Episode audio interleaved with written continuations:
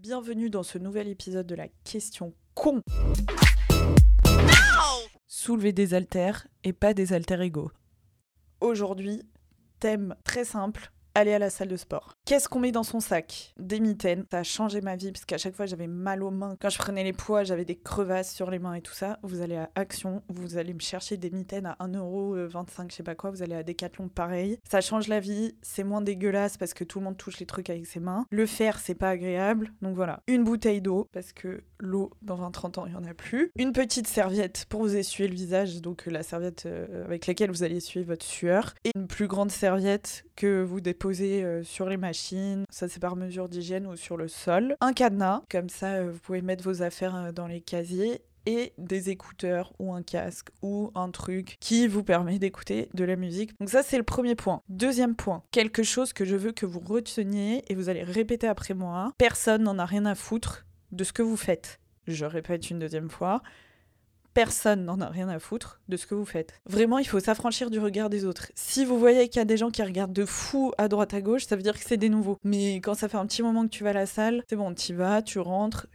tu te changes, tu fais tes exercices, tic-tac, tic-tac, chronomètre, c'est bon, finito pipo, il y a, y a personne qui te calcule. L'idée de faire du sport et l'idée de tout ça, c'est de se sentir bien, d'évacuer du stress, d'évacuer toute votre semaine. C'est vraiment le moment dans la semaine pendant lequel vous videz la tête et vous ne pensez qu'à ça. Vous me mettez votre téléphone en mode concentration, ne pas déranger. Troisième chose, n'hésitez pas à demander conseil aux personnes qui peuvent vous impressionner. Qu'est-ce que j'entends par là? C'est-à-dire les gros bodybuildés machins, genre tout leur corps c'est des muscles, enfin bref. Eh bien, allez voir ces gens-là.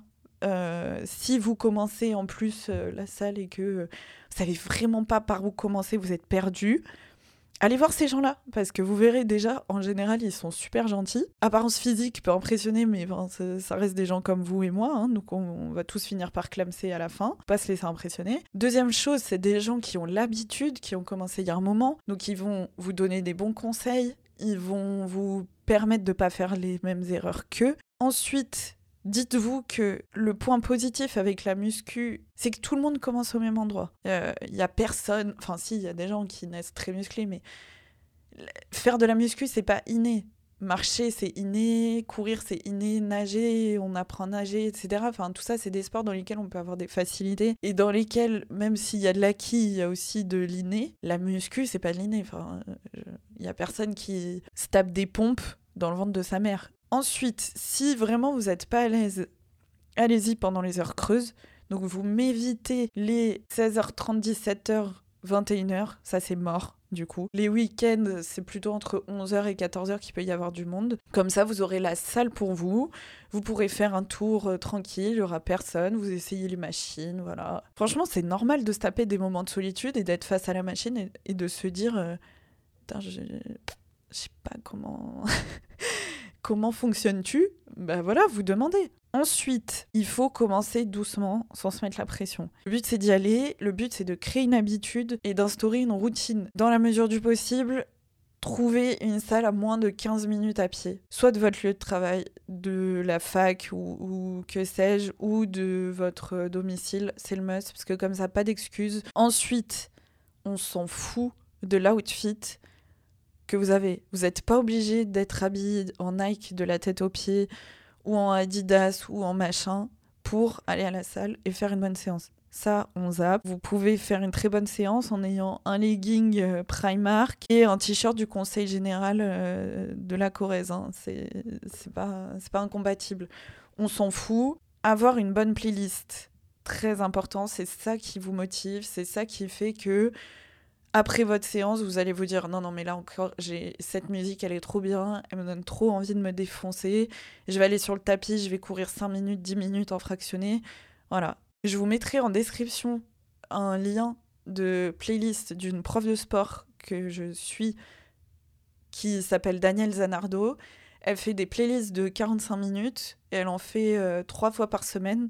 Donc euh, chaque playlist, euh, c'est une date. Et ces playlists, je les trouve top pour les personnes détenant un utérus sur cette terre ou les personnes s'assimilant en tant que femmes, etc. Mon conseil, la salle vous appartient autant qu'aux mecs. Vous payez exactement le même abonnement, donc allez dans cette putain de salle de poids libre.